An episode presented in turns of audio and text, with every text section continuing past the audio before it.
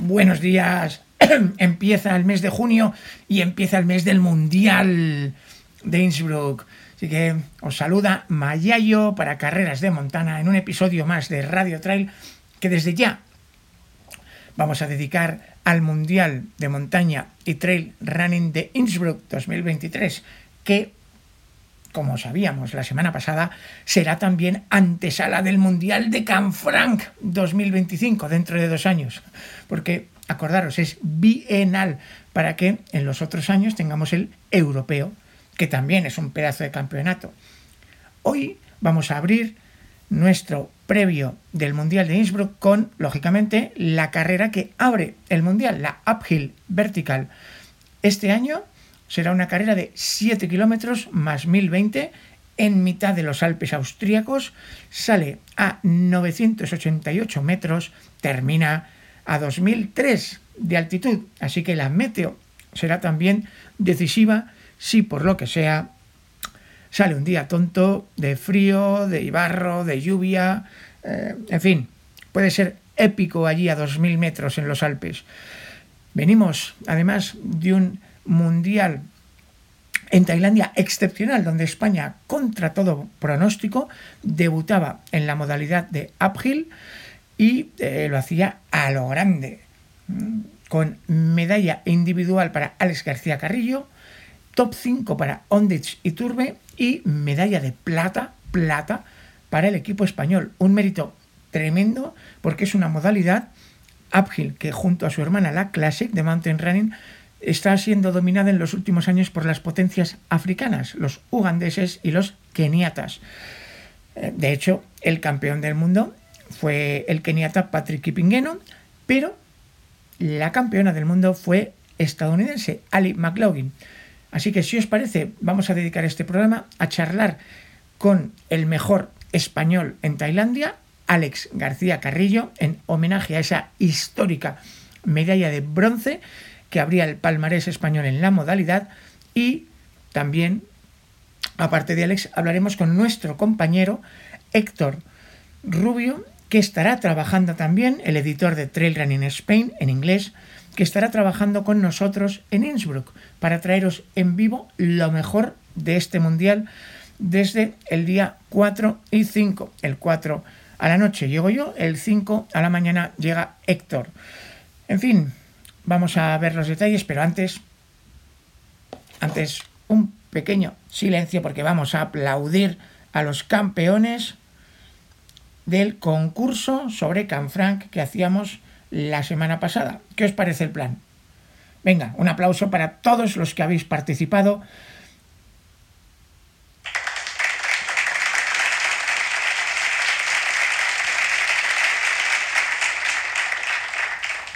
Gracias por estar ahí, gracias por hacernos sentir que alguien nos escucha.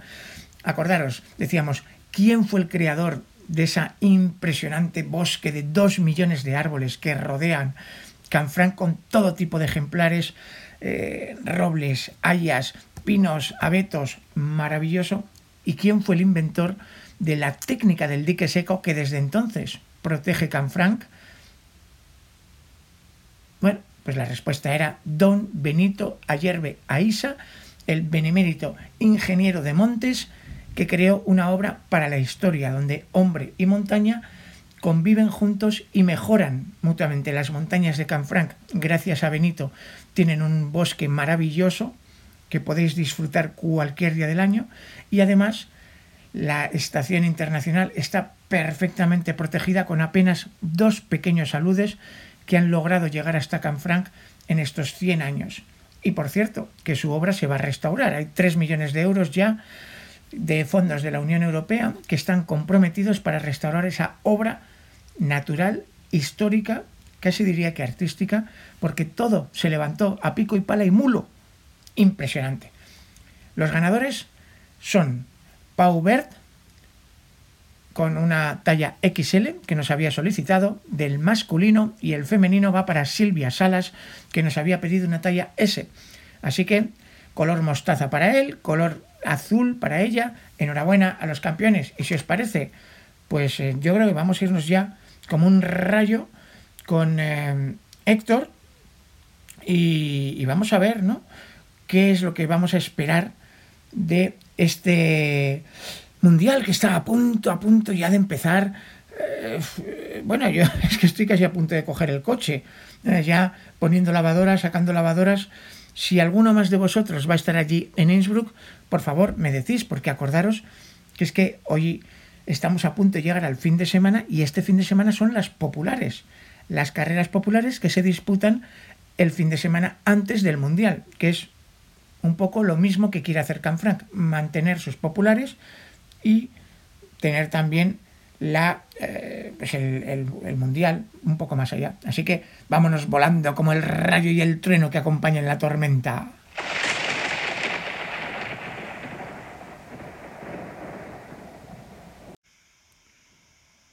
Bueno, pues bienvenido Héctor Rubio, nuestro editor de Trail Running Spain, que mm, está ya cerca de Innsbruck, o no sé, ¿dónde, a, cuánto vives tú de Innsbruck?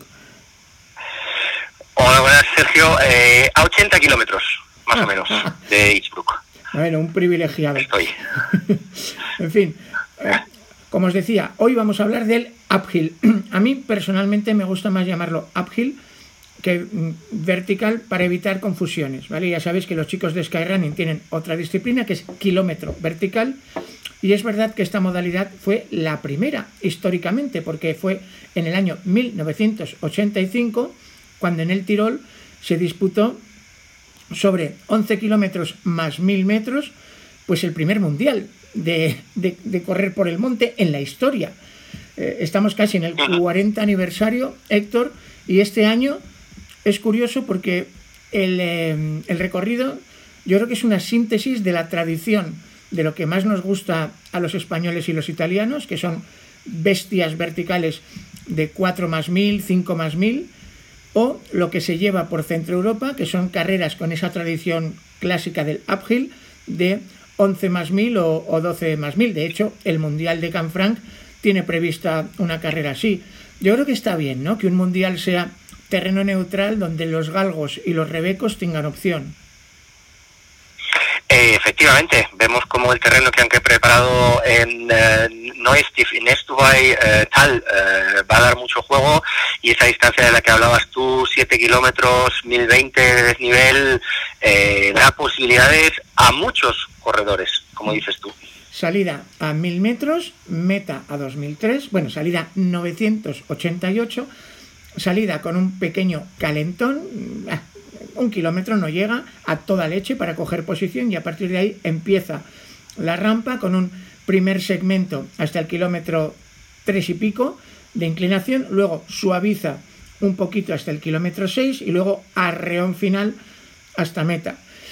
Eh, si te parece, Héctor, repasamos quiénes somos y de dónde venimos para entender dónde vamos, porque yo creo que hay mucha gente que no sabe que aquí Uganda tradicionalmente ha sido una potencia en los verticales, en las mundiales de, mountain running de los últimos años, como eran los, keniatas. Y, es que por desgracia en Tailandia pues vivimos un momento muy incómodo cuando el eh, entrenador del equipo ugandés confundió salida con meta, todas las demás carreras eran circulares, ahí, y se fue a la meta para tomar la salida. Bueno, estas cosas ocurren. Yo estaba allí, ya sabéis, haciendo de, eh, el streaming y, se me cayó el alma al suelo, ¿no? Cuando llegaron los ugandeses a la salida, 10-15 minutos tarde, que, claro, en otra carrera da igual, pero ahí es que no podían ni salir, era perder el tiempo. Eh, bueno, pues eh, lo imprevisible también compite en la montaña, Héctor. Efectivamente. Eh, lo que diría en este caso es que la organización austriaca creo que tiene todo bastante atado al milímetro y va a ser bastante complicado que alguna selección o alguna persona particular se pueda equivocar. Pero eh, todo puede pasar, como indicabas tú, obviamente. Bueno, pues vamos con los resultados tuvimos, hay que recordaros que el equipo ugandés se centra especialmente en la parte masculina. Por desgracia, todavía no tienen un nivel parejo en hombres y mujeres. Sí lo tienen los keniatas, ojo. Entonces, entre las mujeres del 2022, oro Ali McLaughlin, Estados Unidos, plata Andrea Mayer, bronce Maude Matisse. Vaya tres mujeres para la historia. Y detrás, Mónica Florea, la rumana, la española Onditz Iturbe, la finlandesa Susana Seipunki, Italia Elisa Sortini, Francia Cristel del Valle, otra histórica con mundiales a sus espaldas, la checa Teresa Rochova, la germana Anna Greber y ya fuera del top 10 grandes talentos también como la británica Stout Atkin, la americana Lauren Gregory o la suiza Judith Weider. Em, España, pues España presenta un, perdóname Héctor, un equipazo en las chicas, porque tenemos a Unditsi Turbe, que ya hizo top 5 mundial, a Malenosa, que viene de haber estado peleando y ha sido ya podio en el Campeonato de España, que ganó, os recuerdo, Nuria Gil con Ondit segunda y Malen tercera. A Ainhoa Sanz, que también ha sido campeona de España de vertical y que ya sabe de sobra competir en un mundial. Y a Silvia Lara, que viene de haber sido bronce en el Campeonato de España 2021. Eh, joder, pues eh, es difícil dar una lista del top 10 favoritas, ¿no? Eh, sí, la verdad es que está complicado y, cualquier lista sabemos que en un campeonato del mundo siempre puede cambiar, obviamente. Mm. Hay unos cuantos datos que podemos analizar, como lo que decías ahora mismo tú, los resultados de Tailandia o los resultados para los corredores europeos del European Athletic Off-Road del Paso el año pasado, pero mm, yo añadiría un par de nombres a esta lista de este año. Eh, de, todos los que has mencionado tú. Bueno, pues os parece, yo creo que con la calculadora en la mano, el oro y la plata a priori deberían tener dueño. Para mí, si fueron oro y plata en Tailandia, Ali McLaughlin y Andrea Mayer, Ali está en plena progresión, eh, Andrea, ojito, para que os hagáis una idea, McLaughlin es 30 de octubre del 90, su fecha de nacimiento, mientras que Mayer es 15 de octubre del 79, una venerable veterana. Yo creo que aquí, a ese nivel de competitividad, con esos años, pues tenemos a Miguel Eras y, poco más, pero que sigue ganando mundiales, como te despistes. Entonces, no sé si tú ves a alguien que pueda pelear el oro y la plata. A mí se me ocurre solo un nombre. ¿Quién Pues sería, fíjate, la americana Grayson Murphy, porque aunque no es tan conocida como corredora de verticales, em, sabéis que ella es una bestia en el Classic, en esa distancia, que es una chica que estuvo a punto de ser olímpica. Es eh, una corredora, además, del año 95, que está en plena explosión todavía, 28 de junio del 95. Eh, yo es que la he visto hacer el vertical en, eh, en, la primera mitad de la Classic de Copa del Mundo de Canfranc. es que es salvaje son 1.600 positivos en 7 kilómetros, y allí llegó pegadita a un tal Antonio Martínez, Héctor, quinta absoluta, llegó, era Copa del Mundo. A mí es que me impresionó muchísimo, creo que esta mujer tiene un talento que todavía no se conoce bien en Europa, y, y fíjate que si tuviera que mojarme, apostaría por un podio McLaughlin, Mayer, Murphy, pero no necesariamente en ese orden. Eh, complicado, complicado decir qué es lo que puede pasar. Yo creo que, la rumana Mónica también puede estar ahí.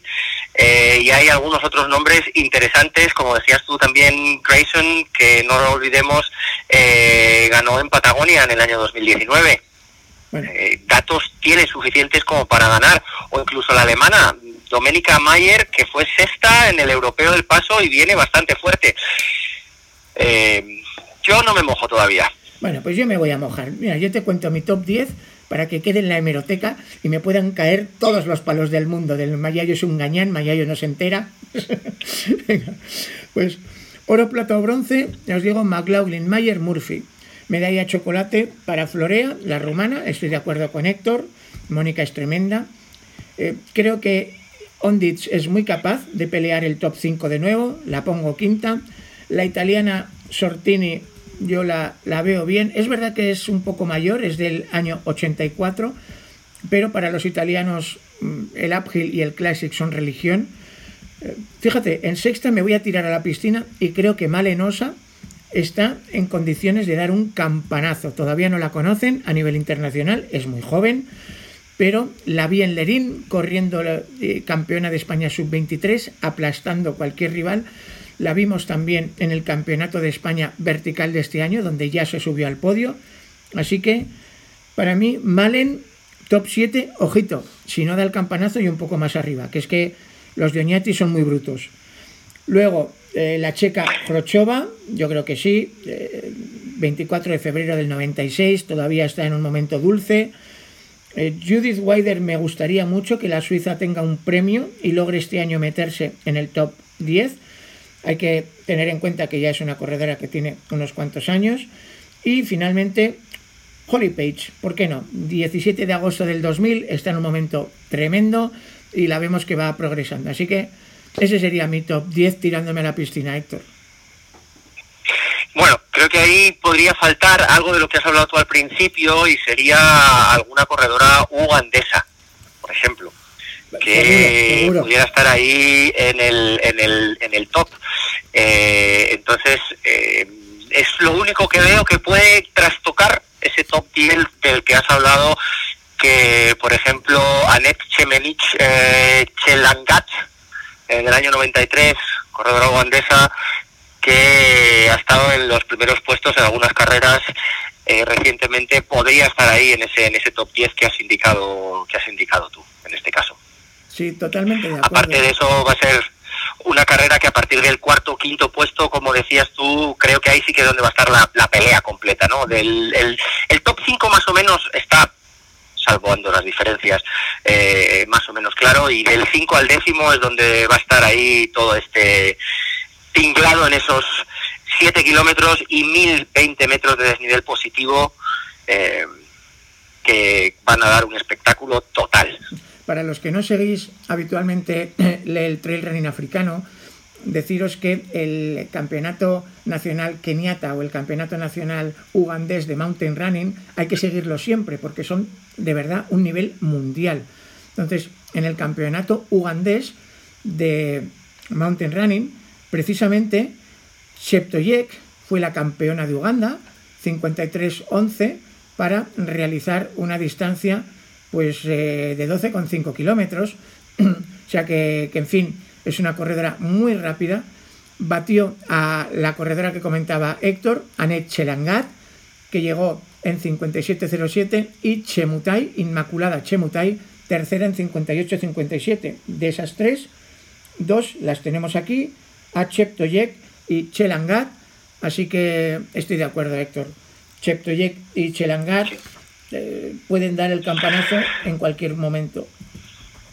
Cheptoyek viene de hacer 30-47 en un 10K en Castellón el 26 de febrero de, este año. Eh, ojo, 30 minutos en un 10.000. Eh, una muy, muy, muy buena marca para la joven atleta ugandesa del año 2002. Ojo, 21 años. No, ya os digo que Uganda hay que tenerlos, ponerlos siempre favoritos. En este caso, lo que ocurre es que es un poco más fácil tener historial de los hombres que de las mujeres, pero vamos a ver. ¿Te parece? ¿Nos pasamos a la parte masculina? Perfecto. Bueno, de los corredores que lideraron el eh, Mundial en Tailandia, pues pocas sorpresas, ¿no? El campeón del mundo fue Patrick Kipingeno, y la plata para Kiriago. Y es que estos dos, si seguís la Copa del Mundo de Mountain Running, se pasaron todo el año 2022 dándose tortas hasta en el carnet de identidad. ¿no? Era, era una preciosidad, Héctor, cómo hacían oro-plata en todas las carreras y siempre igual. Kipingueno le partía la cara a Kiriago, pero por segundos. Era... Sí, sí, sí, sí entradas al sprint desde el trofeo Nasego hasta a cualquier otra carrera como la Montée de Guildumiri eh, y, muchas otras carreras del Campeonato del Mundo de la WMRA donde han estado compitiendo y esperemos verlos también este año.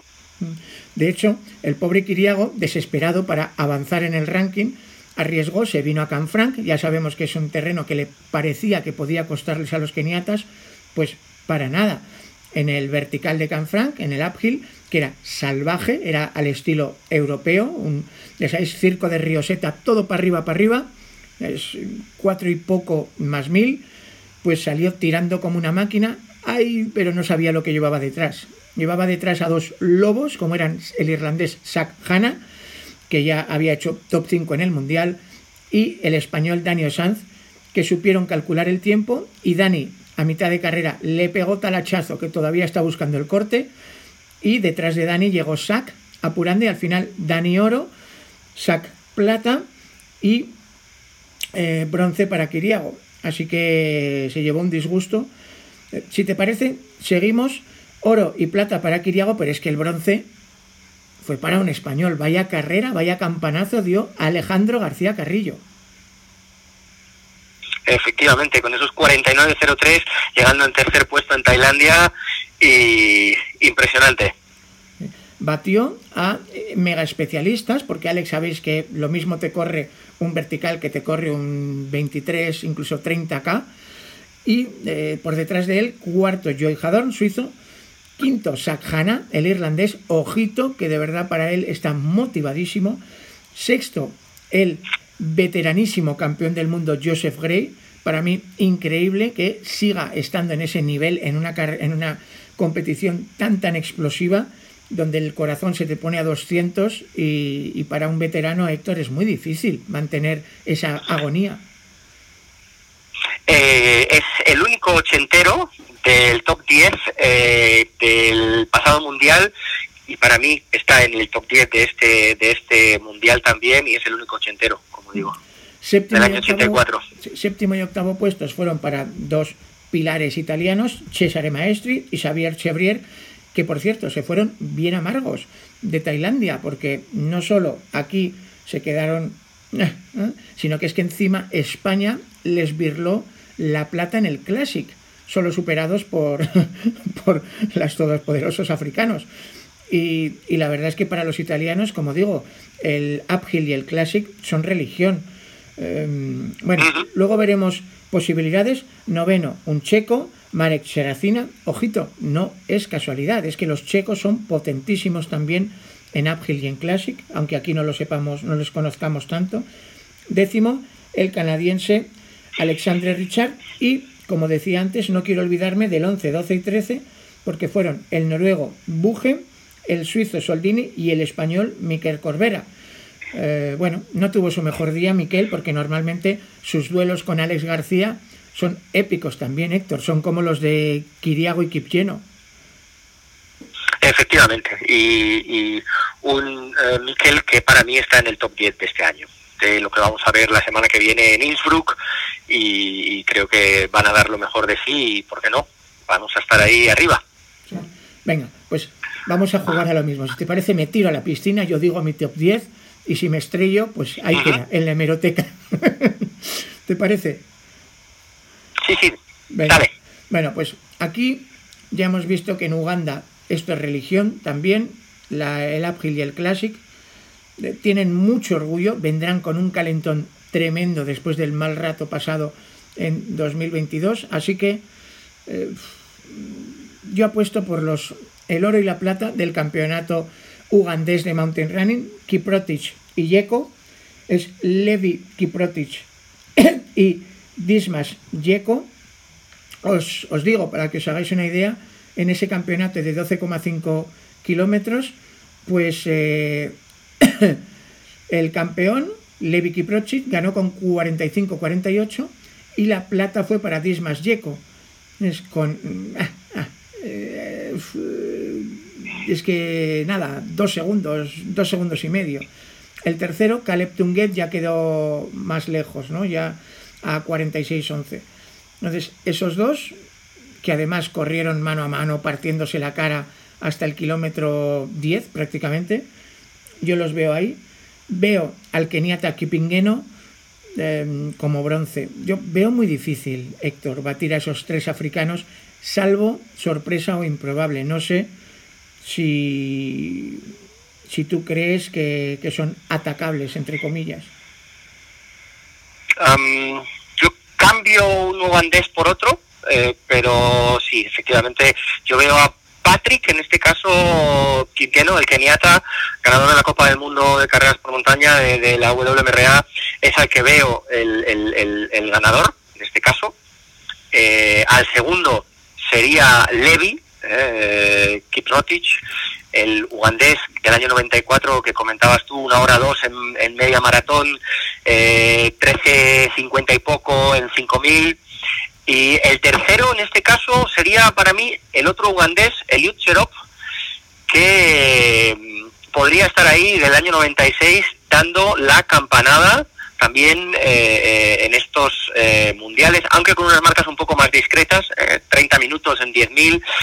Y luego vendría la otra parte interesante, pero sí que estoy de acuerdo contigo en que el top 3... Sí, sí, perdón. Justo, no, no, justo, es que me iba a tirar a la piscina, pero ya, yo para mí, cuarto, quinto y sexto, españoles, Héctor. Es que... Sí, correcto. ¿Verdad? Alex García, Miquel Corbera y Daniel Sanz. Es que, ¿qué hay? ¿Qué hay que, pueda ser un trío más potente? Es que son muy Yo diría Dani, Miquel y Alejandro. Dani, eh, Miquel y Alejandro, eh, independientemente del... eh, pero simplemente por porque, eh, por ejemplo, pues me ha gustado mucho el vídeo que ha publicado Miquel en sus redes, eh, animándose a sí mismo, diciendo que vamos, vamos y vamos, y... pero vamos, cualquiera de los tres puede ser el cuarto porque, como decíamos, va a estar muy, muy, muy, muy difícil luchar por ese top 3. Yo creo que va a ser un espectáculo esta carrera agónica, extrema, y, tenemos una enorme suerte, Héctor. Es que tener tres españoles ahí, eh, es que mm, yo creo que ni Uganda tiene tres corredores con un nivel tan parejo, ¿no? Luego veremos cómo sale la carrera. Pero es que mm, año que te despistas, gana uno, gana otro, otro, el momento de forma, la zapatilla, las condiciones. Eh, qué lujazo tener estos tres corredores. Efectivamente. ¿eh? Eh, otro que, que, va de tapado ahí, que podría quitarnos ese triplete ahí en, el cuarto, quinto y sexto, sería el suizo. Hay que tener en cuenta que fue subcampeón europeo, eh, Rolly. Estamos hablando de, de, un atleta del año 96, Dominic Rolly, que corre mucho, mucho y mucho. Entonces sería el único que podría trastocar esos, esos tres. Pues fíjate, yo siguiendo con mi top 10 era Levi Kiprotich, Dismas Yeko, Patrick Kimgeno, Alex García, Miquel Corbera, Daniel Sanz. Para mí el séptimo sería Zach Hanna. Eh, ya ha estado a esas alturas, está motivadísimo, le hemos visto competir en Canfranc, le da igual el terreno, todo lo hace bien. Los italianos, si no se colocan ahí arriba sería una afrenta para su país. Así que antes del suizo Rolli, yo creo que Maestri y Chevrier sacarán fuerzas de donde no está escrito. Eh, después Rolli y eh, yo espero que Filemón Quiriago, que, la verdad que es un pedazo de pan, un competidor durísimo pero súper noble y que se llevó dos buenos tortazos en Canfranc, donde no logró ninguno de los dos oros que buscaba. Eh, me haría mucha ilusión que, tuviera este premio, ¿no? Eh, no lo sé si logrará cerrar el top 10 por delante de Rolly o no. Y luego estoy de acuerdo contigo que tanto Cherop como el otro ugandés, Kurz, pues estarán ahí arriba. Pero que vamos a tener, si la de las chicas va a ser bonita, la de los chicos, yo es que dudo que se decida hasta el último arreón, Héctor, con ese perfil de carrera. Efectivamente, además eh, las condiciones eh, climatológicas parecen favorables, eh, las previsiones que tenemos a día de hoy son buenas para casi todas las carreras, así que va a ser un espectáculo de nivel mundial, nunca mejor dicho. Mm. Sí, señor, los mejores trepadores del mundo, de todo el mundo, de Uganda, de Kenia, de España, de Irlanda, de Italia, Suiza, en fin y las mejores trepadoras del mundo. Lo mismo de los Estados Unidos, de Austria, de Suiza, Rumanía, España, Finlandia, Francia. A mí me hace una ilusión enorme, Héctor, ver que hemos hecho las chicas, hemos hecho los chicos y mm, España está presente y potente en las dos. Eh, pues yo creo que somos de los países más avanzados del mundo en cuanto a paridad, ¿no? De ser competitivos en hombres y mujeres y si me apuras, casi más competitivos en el deporte femenino que en el masculino últimamente. Eh, sí, pues es eh, muy interesante ver cómo está creciendo, todavía nos queda mucho por hacer, diría yo, pero muy interesante ver cómo nuestras chicas ganan y por eso hay que darles eh, todavía más visibilidad de la que se, se les da en algunas veces. Así que os recuerdo la selección española que va por todo Femenina, Ondit Turbe, Malenosa, Ainhoa Sanz, Silvia Lara. Masculina, Alex García, Miquel Corbera, Eduardo Hernández, Daniel Sanz. Bueno, los ocho de la fama. Ojalá, Héctor, porque por eh, lo que es por medallas, yo creo que aspiramos a todo, sin complejos. Efectivamente, eh, importante lo que has dicho tú, sin complejos, porque hay mucho que ganar y muy, muy poquito que perder. Lo máximo que podrían perder es en aquellas competiciones de, por equipos, eh, pero estoy seguro que la garra y el tesón de todas y todos eh, les va a seguir a hacer luchar por la medalla si saben que aunque vayan desfallecidos, el equipo puede conseguir una medalla si ellos consiguen entrar en meta en el puesto en el que vayan en ese momento. Bueno, pues así sea. Muchísimas gracias Héctor, nuestro editor de Trail Running Spain, que estará también allí trabajando con nosotros, como ya hicimos en la Sierra final del año pasado. Bueno, por cierto, ¿qué día llegas allí? El día 5 eh, a mediodía. Muy bien. El día 5, pues. el lunes, a mediodía. Te gano un poquito, que yo salgo con el coche para poder. Que, a ver si llego a dormir el 4 a Innsbruck y descansar un poco, que es muchas horas de conducir. Bueno, cuídense mucho, nos vemos allí en Innsbruck, Héctor. Muy bien, un saludo. Bienvenido el ilustre medallista del Mundial de Tailandia, dando la campanada para España, bronce individual, plata por equipo, señor Alex García Carrillo. Muy buenas, ¿qué tal? Bueno, impossible is nothing, que decía la leyenda. Joder, yo cuando vi que, te subías a un podio tradicionalmente dominado por los africanos y que además eh, España se plantaba en la plata, pues eh, daba volteretas, ya lo sabes tú. Sí, sí, bueno, la verdad que fue, bueno, ya, ya hablamos allí en directo, pero fue, fue una experiencia inolvidable y, nada, vamos, vamos también con, con ilusión y con motivación para, para este nuevo mundial que cada vez está más cerca. Bueno, recordaros que por delante de Alex solo llegaron los dos keniatas, Patrick Kipingueno, campeón de la Copa del Mundo, una bestia, lo comentábamos antes, lo ganaba todo, y su archirrival keniata, Filemón Kiriago.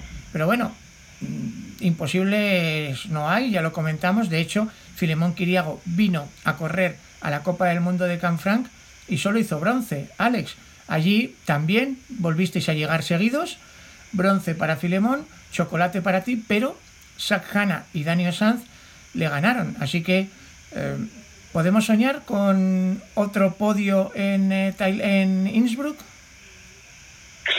Bueno, al final cada, cada circuito es distinto y, como, como bien sabes, eh, no es lo mismo 4 kilómetros mil positivos que 7 kilómetros mil positivos.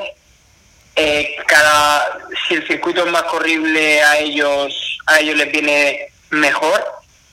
Eh, incluso creo que a mí, a mí también, si el circuito es más, o sea, si hay más kilómetros, si es más largo, a mí me viene, me viene mejor. Entonces, como tampoco sabemos el circuito porque todavía no lo, no lo hemos podido ver, eh, no sabemos muy bien cómo, cómo será, pero, pero sí sabemos que será, será rápido y también duro porque al final hay que subir mil positivos. Pero bueno, eh, intentaremos darlo todo, hemos entrenado muy bien y vamos, vamos sin complejos y, y a hacerlo lo mejor posible.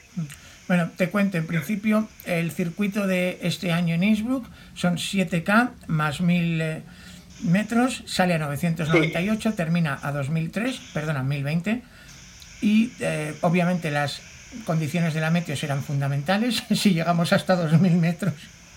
Lo mismo tenéis que llevaros la Rebequita, Alex, pero, pero es un perfil medio, ¿no? Está entre lo que nos gusta a los europeos, que son 4K más 1000, y lo que suelen correr en Centro Europa, que son 10-11 camas mil. Eh, igual no es mala solución para que todo el mundo pueda tener su tiro, no, no solo sea un mega especialista. A mí, a mí personalmente me gusta, me gusta, creo que esa distancia es, es la que más me gusta, eh, rollo 7 kilómetros con 1000. Para mí creo que es la perfecta porque no es ni ni, ni pocos kilómetros con ese nivel ni, ni tantos kilómetros con, con ese mismo nivel Creo que creo que me va perfecta esa distancia. Sin embargo, el circuito tiene cuatro tramos muy diferentes. Los primeros 500 metros, casi un kilómetro, llano, a todo trapo, a coger posición. A partir de ahí, primer arreón, eh, un arreón fuerte, luego afloja un poco en la tercera sección y finalmente el arreón final a meta. Eh, sí, eso es. ¿cómo, ¿Cómo visualizas tú la carrera? Sí, la verdad que, que ya el perfil de ahí, aunque no haya visto el circuito, lo, lo tenemos bastante estudiado con, con, el, con mi entrenador y, y la verdad que es muy parecido al, a lo que fue en perfil eh, Tailandia. Al final se sale muy, muy rápido, hay que, hay que salir también fuerte sin, sin dormirte y coger posiciones, pero pero guardando guardando piernas para para lo para lo duro y, y ya poco a poco la carrera te, te va poniendo en su sitio al principio eh, corren todos pero ya cuando cuando ya llevamos el desnivel en las piernas ya ahí es cuando cuando hay que sacar la fuerza para para correr porque yo el año pasado me acuerdo que eh, fui escalando posiciones y pasé por el primer punto sobre el décimo y fui poco a poco escalando posiciones, no porque los de delante pincharan, sino porque yo fui como de menos a más, acabando muy, muy fuerte. Y bueno, no sé si será la misma carrera o no, pero mi estrategia sí, sí, será, sí será clara y, y la llevaré hasta el final. Bueno, dentro de la estrategia, obviamente, una clásica es tomar la rueda de alguien. Vimos, por ejemplo, en Canfrán como Dani y Zach le tomaban la rueda a Kiriago y luego le pasaban por encima cuando le llegó el bajón, como tú apuntabas. En este caso, si pensamos en tres africanos en el podio, que sería históricamente lo más lógico, pues obviamente Patrick Kipingeno defiende el título, es candidato máximo. También los ugandeses, que el año pasado tuvieron esa desgracia que no pudieron competir. Ponte que en principio Levi Kiprotich y Dimas Yeko como oro y plata del campeonato nacional les demos favoritas, pero también Cherop y Kurz pueden dar el campanazo. Ahora, después de esos tres, tanto Héctor como yo tenemos claro que, que hay tres españoles, el señor Alejandro García Carrillo, el señor Miquel Corbera y Daniel Sanz, que, son muy capaces de, de, hacer cuarto, quinto, sexto. Lo que no sé yo, ¿en qué orden, Alex? bueno, al final tampoco se sabe, tampoco ya te digo, tampoco se sabe lo que pasará. Eh, cada carrera puede ser un mundo, si alguno tiene su día o no, ahí ya depende un poco también de, pues ya te digo, del, del día de la carrera. Entonces, yo pienso que a nivel de equipo llevamos un, un gran equipo, también con, con, con Edu eh, y los que han nombrado, yo creo que conjuntamente podemos hacer una carrera muy, muy buena. Y espero que podamos estar luchando mínimo como equipo por, por las medallas. Y si existe la posibilidad de luchar por alguna medalla individual, pues sería, como tú has dicho, histórico. Y tanto, porque esta es, para mí, Uphill y Classic son quizá las, las dos especialidades más universales, donde tenemos rivales de cualquier sitio del mundo. Te viene un suizo, un noruego, un ugandés, un tanzano, un nepalí, como ya ocurrió. En fin, eh, de Europa yo creo que eh, tenemos al irlandés Sajana, a los italianos Maestri y Xavier y al suizo Rolli como jugadores por este orden detrás de vosotros. Eh, ¿Me dejo alguno? ¿Tú crees que hay algún americano que pueda dar el campanazo y no lo tenemos apuntado? Sí, yo creo que puede, que puede por ejemplo, hay otro suizo, también compañero mío de equipo de Brooks, Roberto, del Onceri, que es también un corredor, está en muy buena forma, lo ha demostrado en las últimas carreras de Skyrunning que ha corrido. Eh, también, también algún italiano más que, se nos escape por ahí, que también están en, muy, muy buena forma. Eh, algún americano seguramente también aparecerá por ahí por el top 10 o incluso más. Eh, como, como bien has dicho, son dos disciplinas que el nivel que hay es muy, muy alto y eh, yo creo que pueden haber, que pueden haber sorpresas porque, ya te digo, al tener un nivel tan alto de corredores, si uno tiene su día, puede, puede dar el, la sorpresa y el campanazo y, colarse ahí arriba y, y es muy es muy probable, más que en otras, en otras distancias.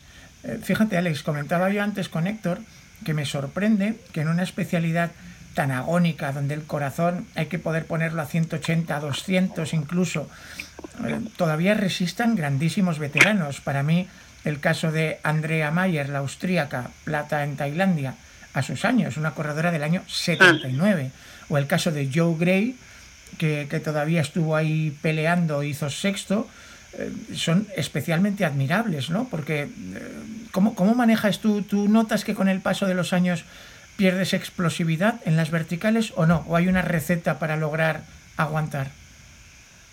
Bueno, yo creo que cada, que cada corredor también es un mundo. Hay, hay especialistas de, de, esta distancia, como tú dices, que, que no son, que no son, bueno, que no son muy, muy jóvenes. Por ejemplo, en el, caso más cercano que tenemos es nuestro compañero Edu, que también viene con nosotros y, y no tiene no tiene 20 años. Entonces, yo creo que si existe que si existe la calidad y, esa fuerza para, para poder hacer un esfuerzo de, de 40, 50 minutos a tope, yo creo que eso eh, se tiene o, o no se tiene. Hay gente que es capaz de correr 10 horas eh, pero no es capaz de correr 40, 50 minutos, como tú has dicho, a 180 pulsaciones. Mm.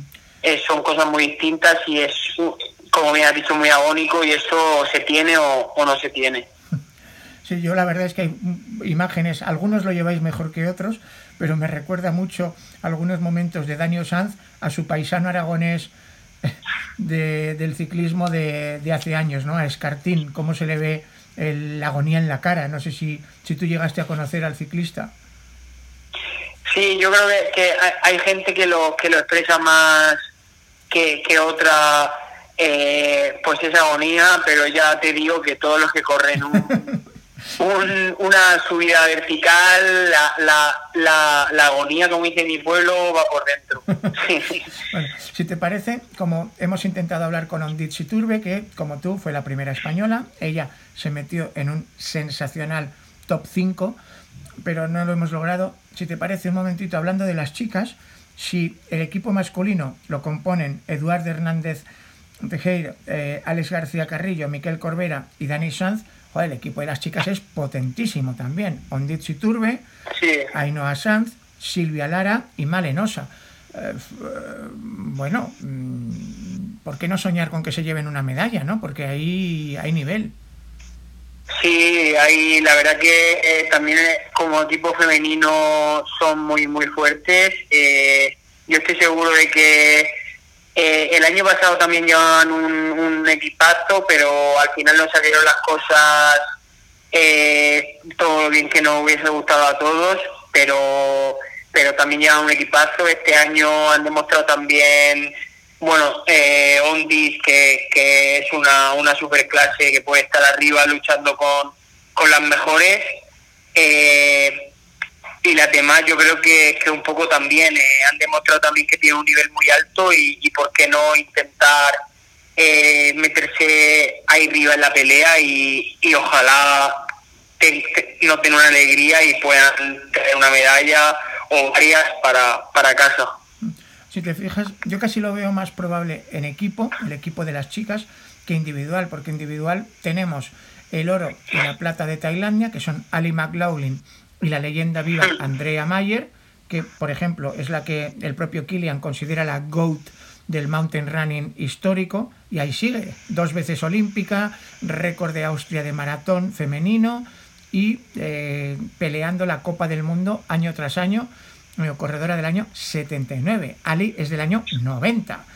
Y, pero claro, hay otra corredora que yo creo que muchos españoles no la han visto correr, creo que tú sí la pudiste ver correr en Canfranc, a Grayson Murphy, la campeona del mundo, y a mí me dejó patidifuso Alex, cómo sube Grayson en Canfranc cuando hizo aquella Classic 16 más 1600, una corredora del año 95. Eh, yo creo que si va bien eh, es muy capaz de pillar medalla. No te sabría decir si, si incluso oro y plata. Sí, vamos, yo también la vi en Canfranc y la verdad que me, también me dejó eh, bastante flipado porque es, es muy, muy buena y y yo creo que esa corredora en concreto, si tiene su día y hace una buena carrera, yo creo que es capaz de, ganar eh, el campeonato sin, sin lugar a dudas. Bueno, de hecho, en Estados Unidos ya hizo el doblete, fue campeona de los Estados Unidos en Classic, campeona de los Estados Unidos en Vertical, y ojito con ella, quedaros con Grayson Murphy, vino a Canfranc, nos dejó récord en la Classic, un récord que la keniata que ganó este año se quedó a 5 minutos, para que os hagáis una idea, y era la campeona de la Copa del Mundo. Así que vamos a tener un espectáculo, Alex, y encima eh, eh, abrís el Mundial. Dios, qué nervios, ¿no? Sí, sí, la verdad que tenemos ganas ya de que, de que llegue, estar allí, eh, vivir el ambiente y nada, hacerlo, hacerlo lo mejor posible, que bueno, he, trabajado mucho para, para llegarlo en buena forma y nada, solo queda solo queda lo, lo más fácil que es disfrutar y, y correr y correr a tope y que sea lo que tenga que ser. Muy bien, bueno, terminamos ya las zapatillas. Tú compites a menudo con las Catamount, ahora Catamount 2, que de hecho creo que tienen club de fans dentro del equipo Brooks, porque lo mismo Miquel Corbera que Eduard, que Alex, que el propio Gamito, Mm, hablan maravillas, pero también te he visto competir con prototipos. Normalmente es lógico, claro, si eres un tío del podio mundial, pues con quién mejor para probar las zapatillas de la marca. Eh, ¿Qué, llevarás en Innsbruck? ¿Ya lo tienes claro? Sí, bueno, eh, a mí la Mundo son una zapatilla que, que me gusta muchísimo. Creo que es un acierto porque te vale, te vale para todo, te vale para un entreno rápido, te vale para un rodaje largo y la verdad que son una maravilla de zapatilla, eh, muy, muy polivalentes y, es normal que a todos los del equipo nos guste tanto y a la gente le, está, le, esté gustando tanto que para nosotros es, una alegría. El Mundial, al ser una carrera, al, bueno, al correr las dos carreras más cortas, eh, sí que voy a optar por, un, por una zapatilla que, es mucho más rápida, que es muy ligera, que es todavía un prototipo, pero que ya está eh, como en la última, en las últimas versiones y, nada. Será, será, será lo que use, que también lo use en el Campeonato de España de Trail Classic y la verdad que me fue muy bien y mis compañeros de mi compañero Miquel la usó en, en el en el Campeonato de España de subida vertical y también le fue muy bien. Por cierto, estoy seguro que cuando termine eh, tus carreras en Uphill y en Classic estarás animando a muerte, eh, también en la maratón y en la ultra, pero es que además en la maratón tienes un interés personal, muy personal, ¿no? Sí, sí, bueno, estaré andando en todas las carreras, pero pero sobre todo la maratón porque corre Julia y al final es como casi como, si corriera yo también y estaré ahí animando a tope a toda la selección y a ella en especial. Bueno, enhorabuena a los dos. Recordaros que se proclamaron campeones a la limón en eh, Classic y ser campeones de, de, Classic en España no está nada, nada fácil, que somos una potencia mundial. Bueno, que vaya todo fenomenal estos próximos días y nos vemos en Innsbruck, Alex. Un abrazo. Muchas gracias, Sergio. Un abrazo y nos vemos en Innsbruck a ver si sale todo bien y podemos dar muchas alegrías a todo el equipo nacional.